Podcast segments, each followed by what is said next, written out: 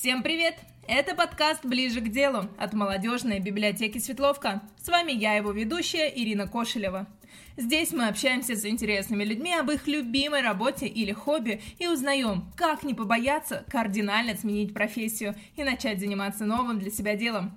Сегодня у нас в гостях первый выпускник МГУ, побывавший в космосе, первый в мире ученый, ставший командиром космического корабля, автор книг про космос и мотивационный спикер Сергей Рязанский.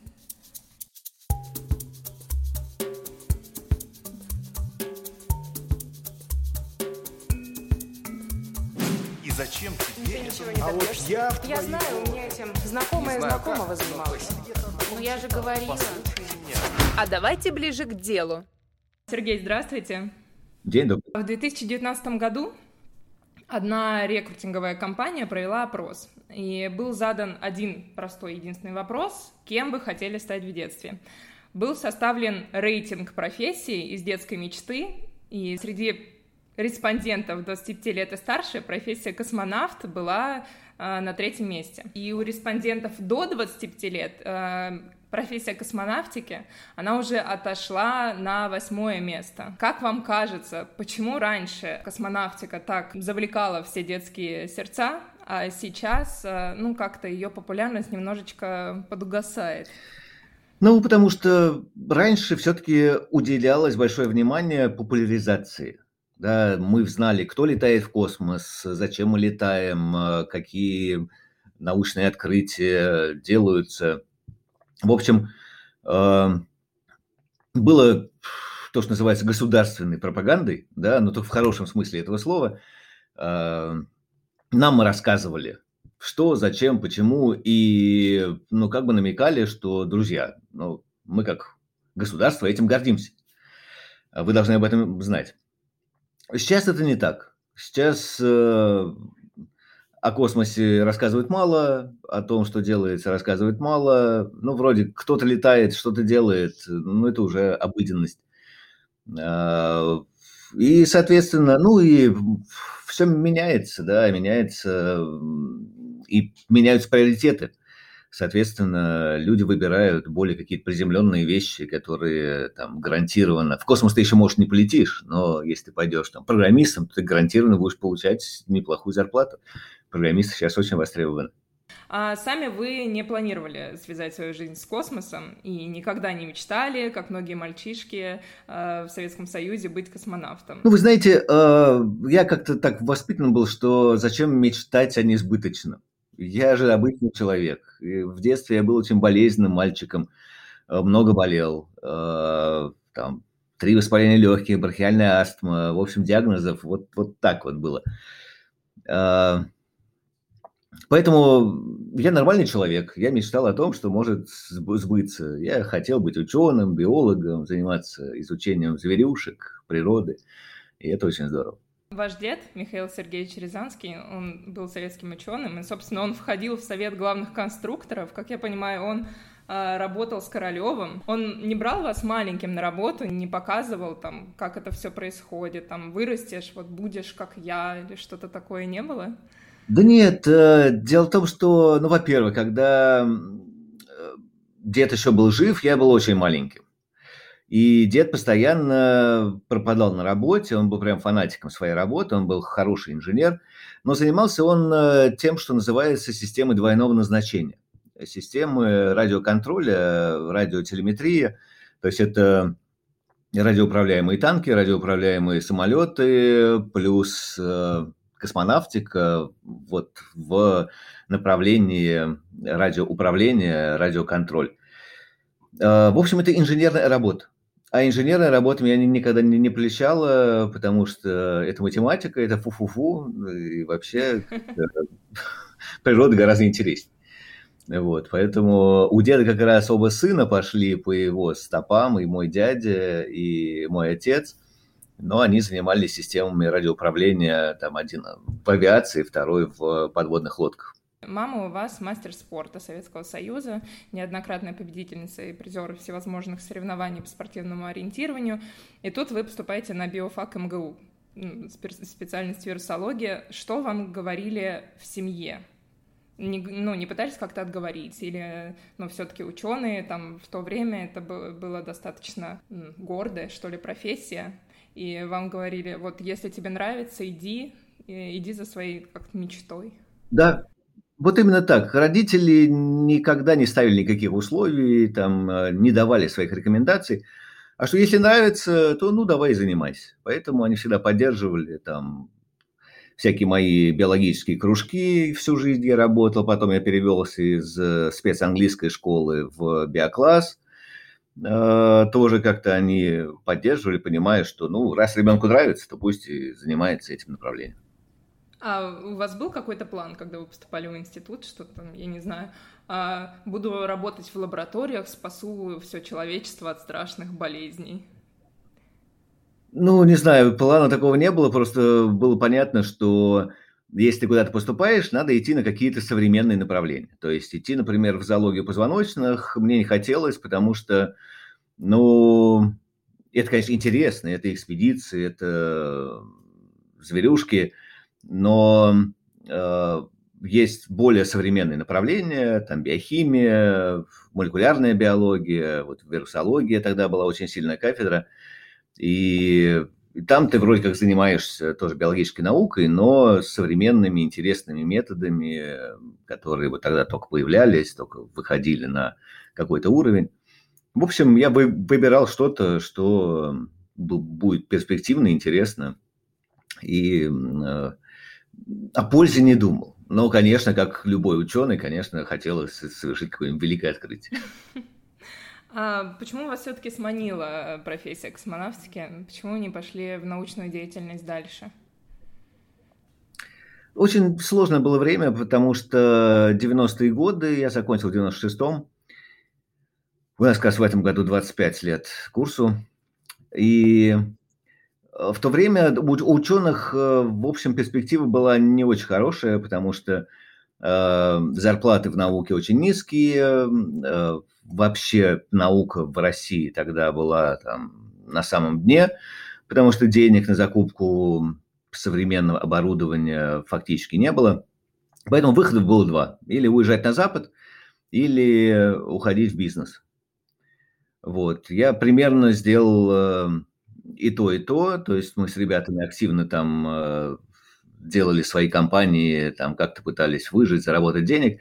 Плюс я уехал работать в Штаты, поработал там какое-то время, не понравилось, вернулся обратно. И тут я случайно попал в... Ну, просто пригласили поработать в Институт медико-биологических проблем. А, Причем совсем не по своей специальности, никакой там вирусологии не было.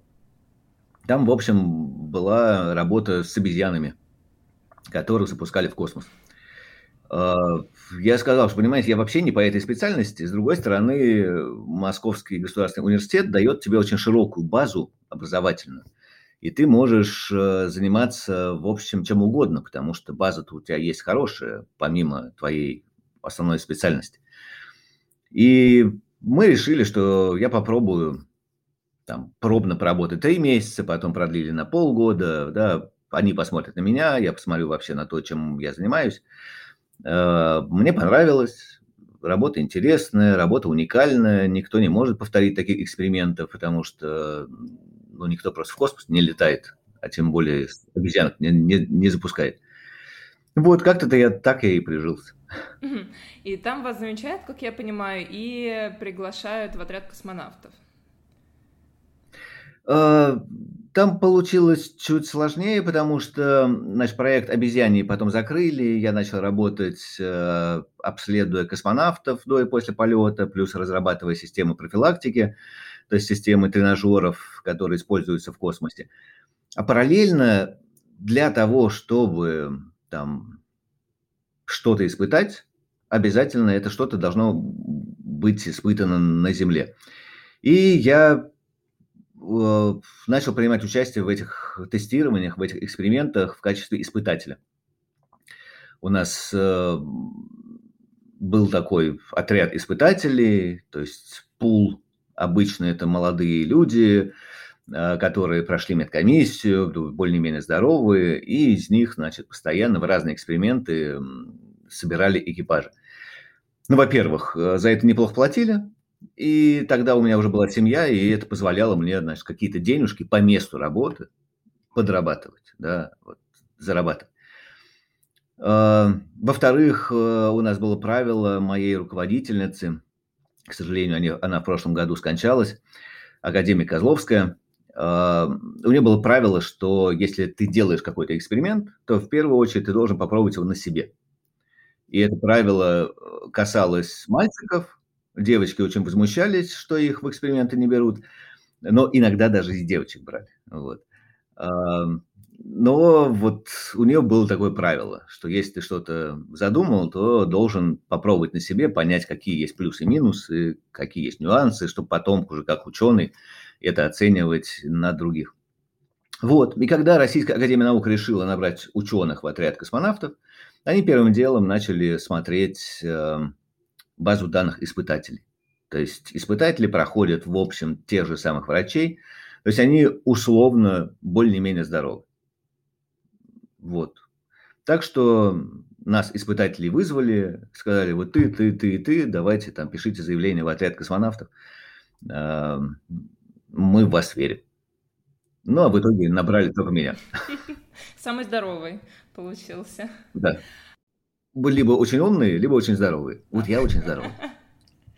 А, и тут, как я понимаю, вас начинают учить, э, ну, про проходит какое-то обучение, чтобы полететь в космос. Но э, ваш путь, он какой-то очень волнообразный. То есть вы сначала вас берут, говорят, что ты полетишь в космос, потом нет, ты не полетишь.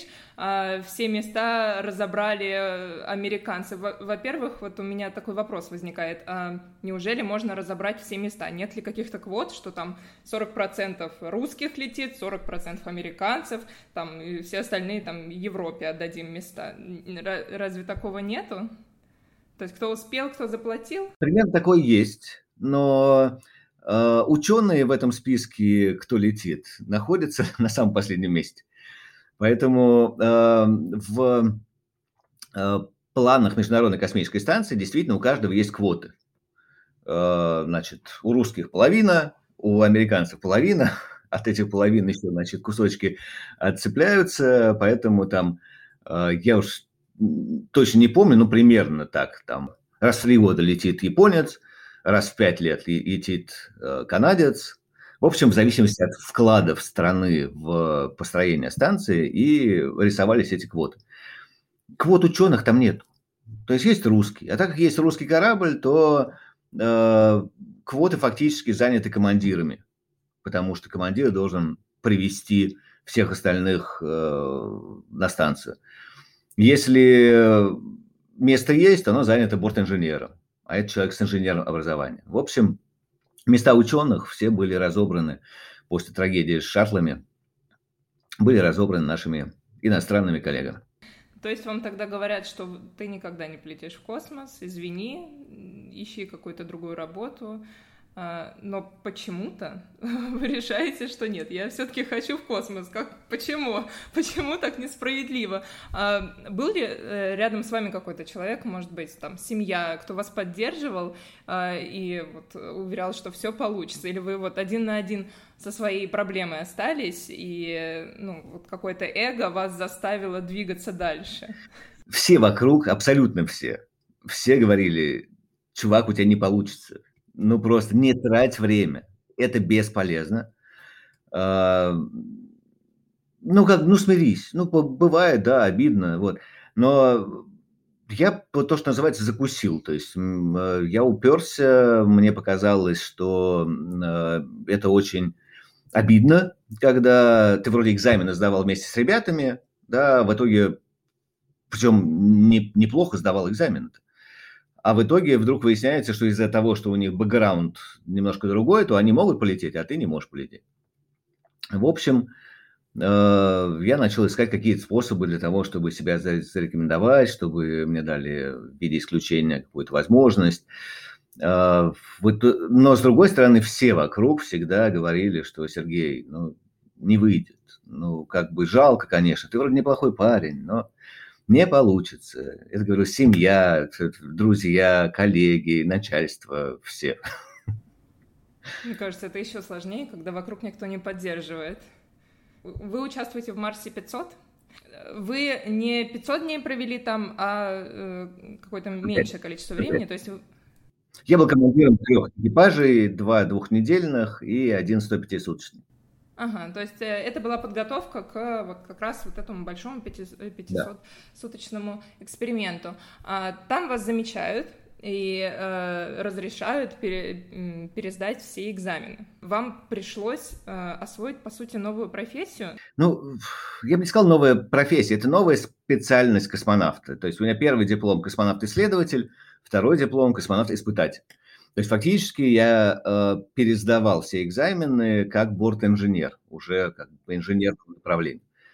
Э, с другой стороны, экзамены и преподаватели, в общем, одни и те же что я раньше сдавал, да, но как руководство посчитало, что, ну, требования к тебе были другие, а вот сейчас требования будут, значит, жестче, потому что ты уже борт-инженер.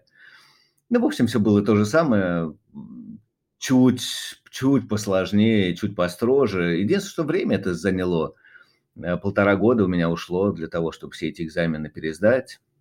И дальше снова была комиссия, а, присуждать второй диплом, не присуждать второй диплом, потому что это как бы прецедент. Э, ученый без инженерного образования становится борт-инженером. Ну как же так? Ну, в общем, в итоге все получилось. А, вам не кажется, что это как-то слишком сложно? То есть все слишком консервативно, что ли. То есть э, очень сложно, если ты ученый, попасть в качестве инженера. То есть ты в любом случае становишься на голову выше, чем все выпускники инженерно-математических институтов, потому что ну, э, к вам больше требований. Э, и при этом вам говорят, что вы не, вы не можете. Ну, то есть кто... Да, нет, э, конечно, кажется, у нас очень консервативный Роскосмос, э, есть свои правила, есть свои внутренние законы, изменить систему очень сложно – и э, ну, я надеюсь, что как бы своим примером в итоге там с первым полетом, со вторым полетом я дал системе понять, что ученый тоже может быть хорошим борт-инженером, хорошим командиром, что ученых можно брать и, в общем, главное, что люди умеют учиться. И это самое важное. Ну, собственно, ваш первый полет, как он проходил? Какие у вас были эмоции в тот момент? Вы их помните? Ну, тут сложно, потому что эмоций много. Они по каждому поводу. Во-первых, что все получилось, это уже здорово. Во-вторых, э, конечно, сама работа, пребывание в невесомости, выходы в открытый космос, это прекрасно. Какие-то нештатные ситуации, которые случались, и мы там с ними справлялись. Э, полет прям насыщен, насыщен эмоциями, какой-то движухой. Э, это очень здорово. Самое главное, что во-первых, все получилось, во-вторых, э, внутри сидело вот это чувство, что надо отработать абсолютно без ошибок для того, чтобы потом никто не говорил, ну что вы хотели, но он же биолог. Да, поэтому вот еще была такая э, внутренняя пружина, что не дай бог я где-нибудь ошибусь. Э, вот. И надо, чтобы полет прошел идеально. Вам по-человечески не было страшно? Я, конечно, понимаю, космонавты, они герои, стра... им не страшно никогда, но тем не менее, ну, это же для вас э, что-то неизведанное еще. Ну, как говорят наши психологи, если человеку не страшно, это клиент психиатра. То есть у каждого человека есть свои страхи, это нормально, это, это нормально. Э, к страху за жизнь э, ты на самом деле привыкаешь. Еще в ходе тренировок ты понимаешь, что Толщина стенки космической станции полтора миллиметра. Опасно для жизни постоянно. Но, с другой стороны, ты знаешь, что при этом надо делать. И, и в общем, э, вот этот страх, он где-то присутствует, но он уходит. Он тебе абсолютно не мешает работать. Но мы же люди, у нас есть какие-нибудь другие страхи, да, вот у меня был вот этот страх там ошибиться, подвести тех людей, которые в меня верили, тех, кто меня готовили. Так что вот страх ошибки был гораздо большим, чем, наверное, страх за жизнь. Но страхи есть у всех. Это, это, это, это нормально. Вы были зачислены в Роскосмос в 2003 году. Полетели вы в 2013 году. То есть ровно 10 лет вы ждали, готовились, ждали. А, и явно в это время многие сходят с дистанции. Вот какой процент кандидатов просто не выдерживают этого ожидания и пишут заявление на увольнение? Ну, у нас на самом деле есть такая статистика, ну, примерная, что из уже отобранных космонавтов в итоге в космос летят 60-65%. Другие отваливаются по разным причинам, причем причины могут быть, ну, совершенно там, кто-то по, по учебе, недостаточный уровень профессиональной подготовки. Раз завалил экзамен, два завалил экзамен, дальше комиссия, человек отчисляют. Хотя вроде до этого он учился нормально. Да, ну где-то вот устал, где-то не дотянул. Кого-то по здоровью, э, то кто-то там гриппом переболел на ногах, осложнение на сердце, кто-то там, э, не знаю, пошел к врачу, вдруг МРТ показало, что у него есть какое-нибудь там образование где-то там. Э, нет человека, нет проблем. Да, гораздо легче человека списать и, и все. Поэтому, да, отчисляют каждый год. Каждый год отчисляют ребят по разным причинам. Когда вы попадаете в экипаж, вас готовят два года до самого полета. Ну да, ставят, ставят за два года, дальше начинаются рефреши, то есть освежить знания по каким-то там направлениям, потому что ты их сдавал уже много лет назад. Дальше уже начинаешь э, совместные тренировки с там, командиром и с бортинженером. Вот, тренировки по по кораблю, тренировки по станции, потом начинаются тренировки по сегментам партнеров. То есть ты едешь в Японию, там сдаешь экзамены по японскому сегменту, едешь в э, Кёльн, там сдаешь экзамены по европейскому сегменту, едешь в Хьюстон в НАСА, там, соответственно, экзамены по всем американским системам, ну, учеба, экзамены. Вот, так что, да, в экипаже уже командировок, тренировок становится там в разы больше. То есть, по сути, вы должны знать э, весь МКС как, ну, свои пять пальцев, и если что, вы в любом сегменте можете там что-то натворить. По крайней мере, я могу объяснить, э, какая фигня сломалась, какая в ней штучка не работает. Вот. Эм, то есть, э, понятно, что есть, предположим, разные уровни да, овладения системами. Если мы там знаем наши российские системы на уровне там, специалист, то есть мы понимаем, что можем починить. Американские системы, в общем, мы сдаем на уровне пользователя. То есть я понимаю, как системой пользоваться, я понимаю, как, как она устроена, но, например, починить я не сертифицирован. Mm. Есть свои американские специалисты на борту, которые должны этим заниматься. А, Все это было сделано для уменьшения как раз времени тренировки а, в разных странах, потому что, ну, и так подготовка получается очень комплексная, и хотя бы вот по инженерным системам у нас разные уровни. Но если что, конечно, мы, понимая систему, можем чем-то помочь коллегам вмешаться. Во второй полет вы полетели уже в качестве командира второй прецедент, мы уже об этом говорили. А, такого тоже никогда в мире не было. А коллеги на вас не смотрели еще косо, не говорили, вот как так ученый будет нами командовать? Слава богу, коллеги как раз э, иностранные восприняли все это нормально.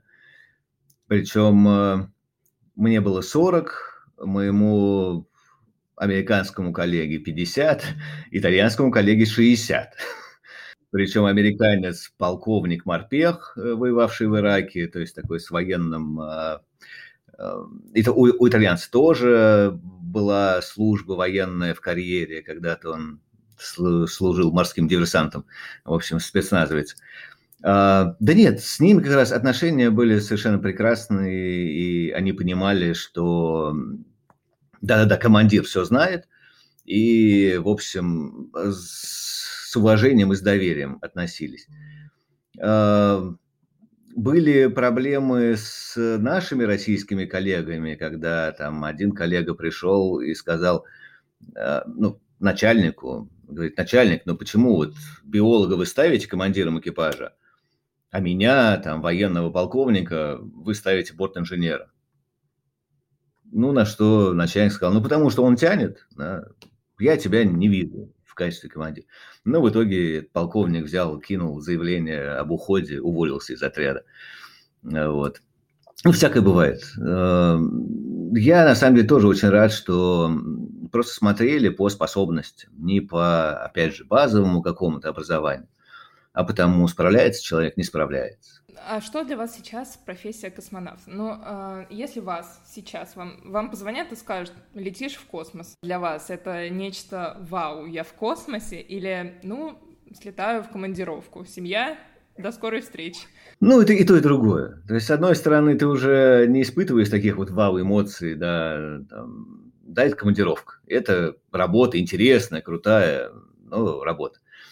С другой стороны, конечно, это и, ну, как, как, какие-то уникальные совершенно эмоции, которые э, ни с чем больше не сравним. Ну, вот поверьте, ни с чем, ни с парашютными прыжками, ни с дайвингом, ни с Э, наземной вот этой невесомостью, когда самолет горки делает, оно ни с чем не сравнится. И эти уникальные виды и чувства постоянной невесомости, это очень здорово. Так что если предложили, я полетел. А давайте немного пройдемся по этапам, которые нужно пройти, чтобы попасть в отряд космонавтов. Собственно, написано, что нужно успешно пройти космическое собеседование и вступительные тесты. Раскройте маленький секрет, что спрашивают на собеседованиях. Вас спрашивают на самом деле все, что угодно. Какие книжки вы читаете? Кто написал «Купание красного коня»? А, знаете ли вы там формулу, не знаю, а, какого-то аммиака, еще чего-то. То есть на самом деле проверяется э, широта кругозора. То есть насколько человек вообще соображает, насколько он Э, усваивает знания, помнит какие-то вещи, потому что космонавту придется в будущем очень много учиться. И, соответственно, человек с широким кругозором, с умением работать с информацией, только он сможет успешно всю эту подготовку выдержать. Стараются еще на отборе, в общем, проверить, насколько человек обучаем, насколько он справляется. Также написано, что нужно посвятить подготовке и тренировкам не менее 6 лет. То есть я, когда готовилась, думала, что то, что вы 10 лет ждали, это много. Но тут даже Роскосмос говорит, что 6 лет ждать — это нормально, мы вас 6 лет будем готовить. Чему можно готовить целых 6 лет? Я понимаю, что обширный пласт, ну, я не знаю, а, туристов космических готовят полгода. 6 да. месяцев и 6 лет — это как-то... Ну вот у нас э, Первые два года это курс общекосмической подготовки. Ну, фактически такая начальная школа. Почему корабли летают, не падают, там, и так далее, так далее, так далее. Дальше два года подготовка в группе. То есть ты должен э, выучить все системы корабля и станции. То есть знать все. Как что работает, как что починить, э, как перепрограммировать компьютеры, то есть IT-системы, научные эксперименты, какие результаты экспериментов прошлых, какие эксперименты сейчас идут на борту, а, выучить там все звезды на небе, плюс парашютные прыжки, полеты на самолетах, погружение под воду, выживание. Подготовка очень разнообразна. То есть э, дальше, невзирая на твое базовое образование, на выходе должен получиться универсальный солдат. Мы полностью взаимозаменяемы, мы можем делать все. Военный летчик умеет препарировать мышку, э, биолог умеет программировать, программист умеет летать на истребителях, на космических кораблях и так далее. Мы можем делать все.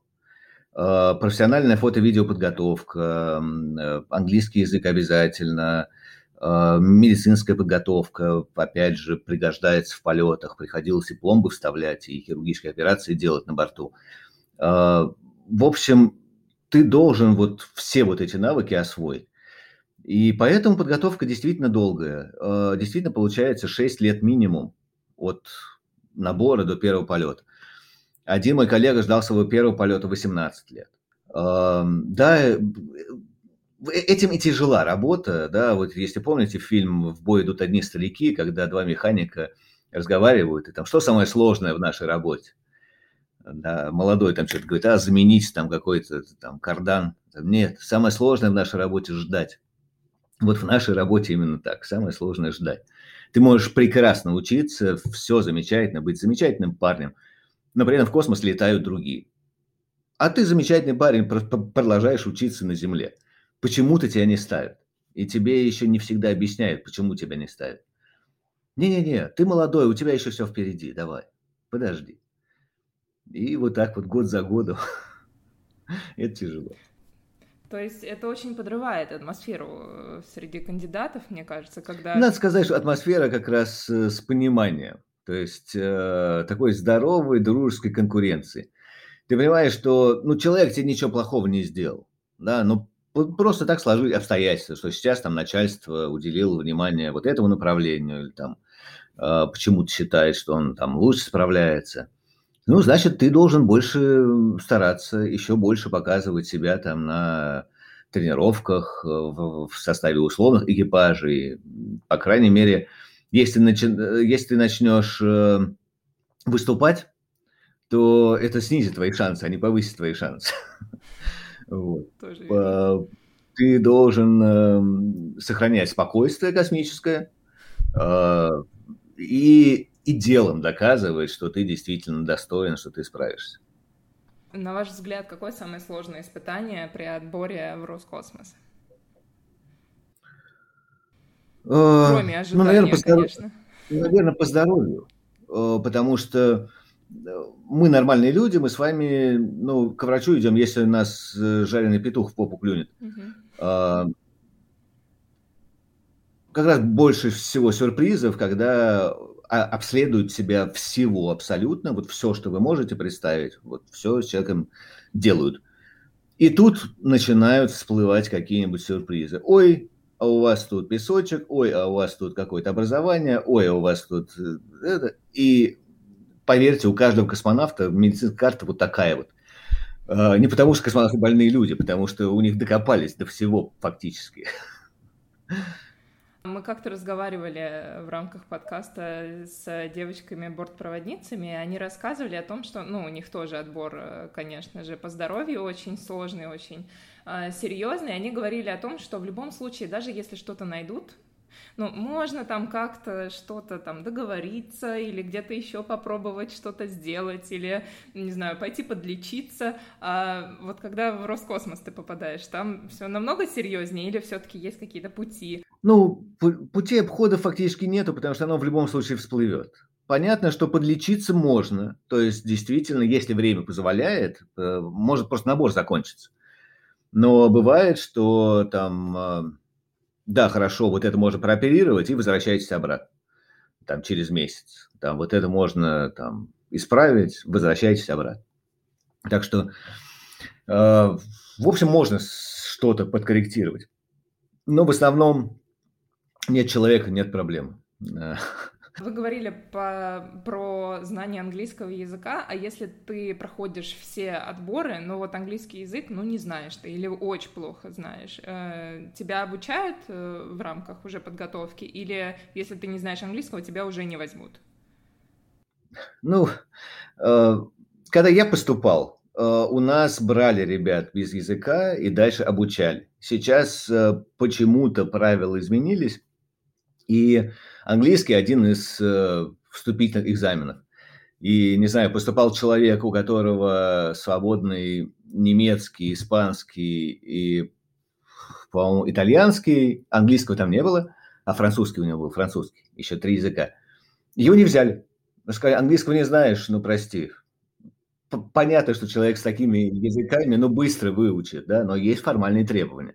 Э, мы уже говорили, Роскосмос организация достаточно консервативная. Да, там. В следующий год приходи. Ну, что там? Подучишь. Выучишь, приходи. Да. Российские космонавты учат английский, а все остальные учат русский язык. А есть ли в этом какой-то практический смысл в изучении американцами, там, других иностранных коллег а, русского языка? Или просто вот потому что два языка на МКС, поэтому учите русский язык, пожалуйста?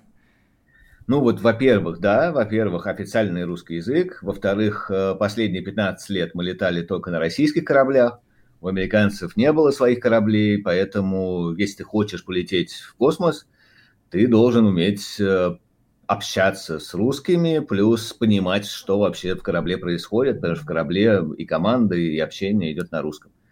Mm-hmm. Так что это обязательное было условие. А какие самые главные качества вы бы выделили для э, всех тех, кто хотел бы попробовать себя в этой нелегкой профессии? Какими качествами нужно обладать обязательно, чтобы э, вас взяли э, в отряд? Ну, во-первых, чувство юмора, э, потому что когда нам сложно, чувство юмора единственное, что нас спасает. Во-вторых, конечно, спокойствие и терпение, да, потому э, много будет сложностей. Никто тебе никогда не гарантирует, что все получится, но надо уметь вот терпеть, работать э, и так далее. Вот. И ну, умение учиться, потому что учиться придется очень много, и это тоже очень важно, да, уметь быстро освоить материал, понять, что критично важно, что тебе надо знать наизусть, что не очень важно, значит, знать, где посмотреть, ну и так далее. По поводу женщин. Насколько тяжело девушке пробиться в космонавты? Около 60 женщин было в космосе, из них всего лишь 4 из России. Девушки просто не приходят на, на отборы или ну, их отсеивают так, в таком большом количестве? И то, и другое. Во-первых, не идут, потому что, ну, это мальчикам надо, задрав хвост, куда-то нестись, подвиги совершать. Вот, девочки более разумные существа.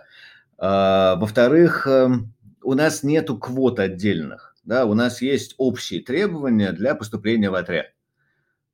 Мальчик ты, девочка, черненький, беленький, серо-буро-малиновый, вот если ты проходишь, да, ты пройдешь в отряд.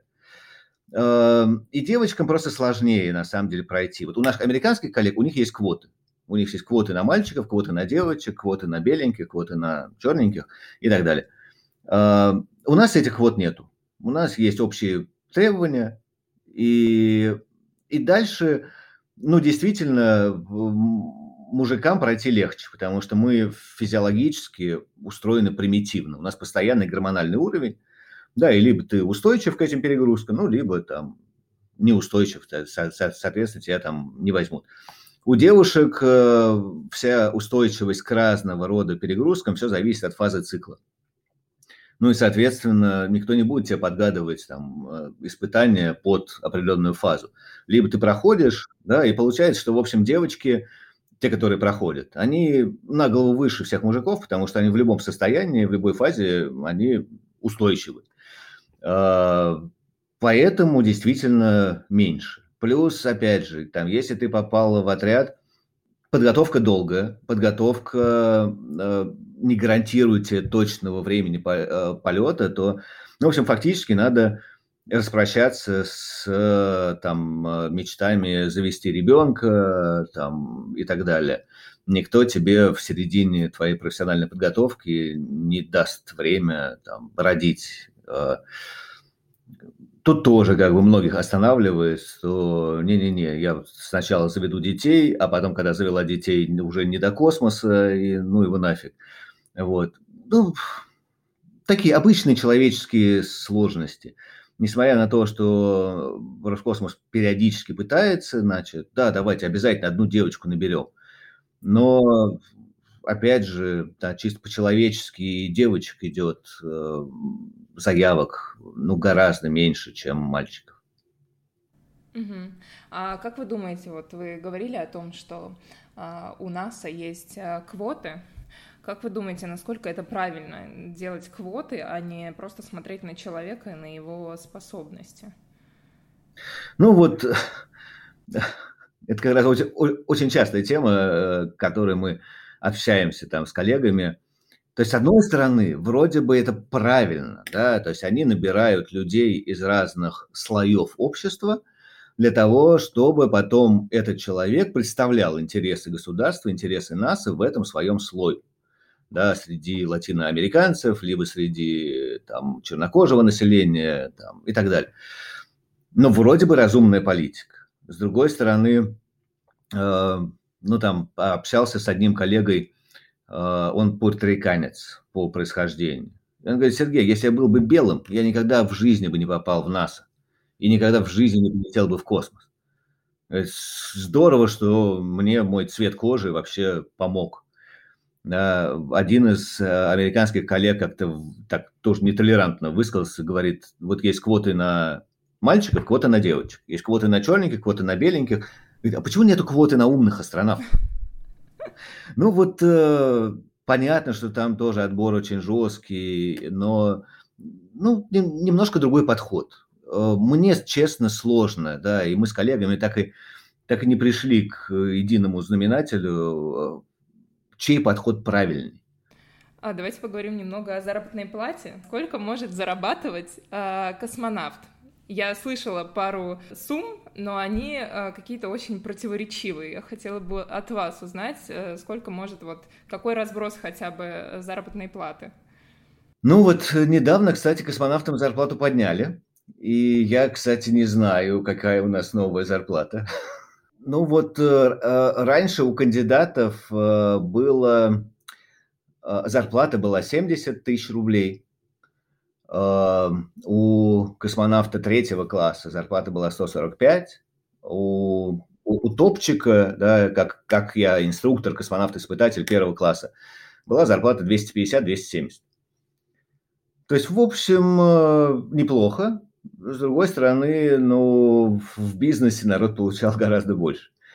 Сейчас оклады, оклады подняли, то есть не зарплаты, а оклады. А у нас к окладу там дальше идет там за выслугу лет какая-то прибавка, там э, за секретность, за, то, что ты без выходных пашешь. В общем, там сложная система этого расчета. Ну, в общем, я, я буду очень рад, если действительно ребята начнут получать зарплаты там 300, 400 тысяч. Это здорово. Когда вы приходили в космонавтику, Россия была лидером в отрасли, то есть у нас были передовые технологии, лучшие специалисты. Как сейчас обстоят дела у России и как дела у наших коллег? Я считаю, что мы до сих пор лидеры в области пилотируемой космонавтики. Там в области автоматических станций, конечно, отстаем от коллег, э, но там, посмотрим, что будет дальше.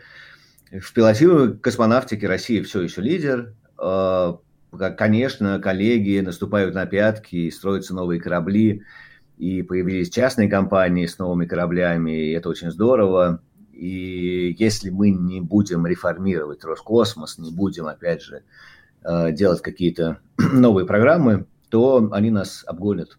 Это факт. МКС эксплуатируется с 98 года, то есть уже 23 года. А в апреле этого года эм, руководитель полета российского сегмента Владимир Соловьев сообщил, что 80% а, оборудования уже ну, изжило свой ресурс. Станция ну, устарела, как технически, так и морально. Почему страны просто не, ну, не скинутся, не, не построят новую станцию? Или это слишком сложно, либо невыгодно а, следующее сотрудничество, что страны уже расходятся по своим каким-то целям? Ну, в том, тут и, и то, и другое, и третье. Во-первых, это очень дорого строить заново и сложно. Во-вторых, э, сейчас в связи с политическими сложностями не факт, что э, если мы разойдемся, мы соберемся обратно в том же составе. А, в-третьих, ну, хочется уже двигаться дальше и делать какие-то новые станции, новые проекты, и, а, наверное, уже не стоит делать вот это вот станцию постоянного пребывания, как Международная космическая станция. Так что, да, действительно, проект уже устарел, действительно, в общем, пора его закрывать и кидать э, усилия, финансы на, на что-то новое, э, на разработку новых кораблей, там, э, не знаю, полеты к Луне и, так далее. Мне кажется, это было бы разумно. А а на орбите, предположим, хватит вполне посещаемой станции да, для проведения каких-то научных экспериментов.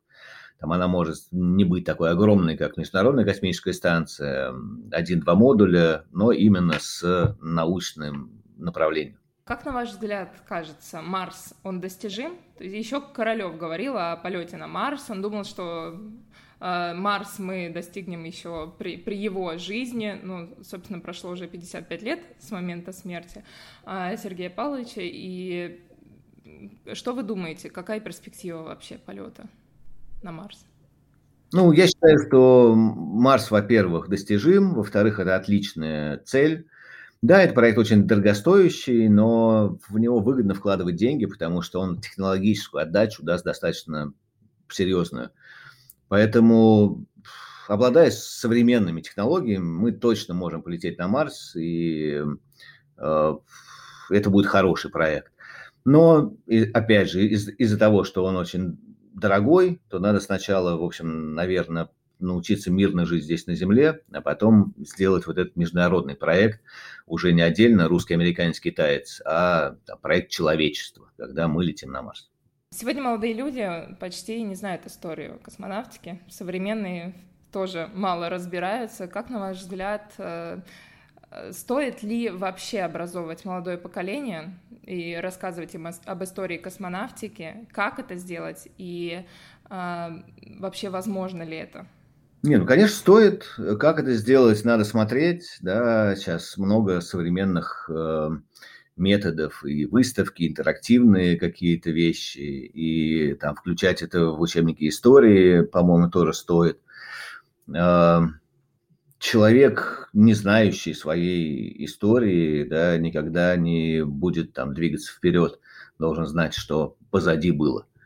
И вот поэтому считаю, надо, надо над этим работать.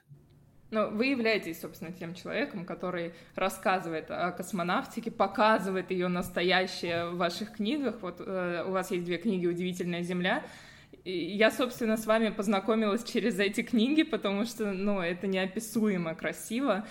Ты, ты просто разрыв мозга какой-то происходит, когда ты понимаешь, что, ну, это реально, и космонавты это правда видят. А было ли у вас какое-то желание после того, как вы увидели из космоса какую-то часть Земли, посетить ее? А, да, да, я очень люблю путешествовать. Я, у меня виш-лист тех мест, которые я хочу посетить, э, во много раз увеличился, поэтому я, в общем, стараюсь по тем местам, которые мне понравились из космоса, путешествовать. Кстати, у вас еще есть книга, эм, которая рассказывает о, ну, как, о теории космонавтики, можно ли забить гвоздь в космосе. То есть там вы отвечаете на самые распространенные вопросы о космонавтике. Какие-то вопросы мы уже с вами обсудили э, в нашем с вами разговоре. А как вам пришла идея? А, подписчики вас просто атаковали вопросами, и вы решили, да, что хватит? Да, причем, когда в соцсетях отвечаешь на одни и те же вопросы, ты понимаешь, что люди не читают, что ты ответил там тремя постами раньше. И вопросы одни и те же, одни и те же. И там чуть-чуть отличаются. Поэтому вот родилась такая книжка «Ответы на вопросы из соцсетей». А какой самый глупый вопрос, который вам задавали? Э, как космонавты моют тюбики после еды? А был ли какой-то вопрос э, философский, который вот, вот прям заставил задуматься? Таких, кстати, много бывает. Там, действительно, особенно дети, да, бывает такое спросят, что хоть стой, хоть падай. Раз уж мы заговорили о книгах, э, вы на одном интервью рассказывали, что во время испытаний Марс 500 вы очень много читали. Э, если бы случился еще один такой эксперимент, какие бы там три книги вы бы взяли с собой? Ух, не знаю. Я, я человек очень много читающий, и я читаю ну, по настроению, по рекомендациям, э, иногда просто вот, помню, в Марс 500 просто смотрел список авторов, там, о, нравится название, ну-ка гляну, да, никогда там книг этого автора не читал. Не зашло, ладно, следующую. И, в общем, порой находились всякие очень интересные произведения. А в начале нашего интервью мы говорили с вами о детских мечтах. Если не секрет, у вас четверо детей. А если кто-то из них скажет, что вот я хочу стать космонавтом, папа, я хочу э, по твоим стопам пойти, вы... Э... Я буду счастлив. Если что-то любишь, тебе хочется этим делиться. Да? Я считаю, что это, это, это сложная, да, но очень интересная дорога. Спасибо вам большое за интервью, за интересный рассказ. Спасибо. До свидания. До свидания. Спасибо.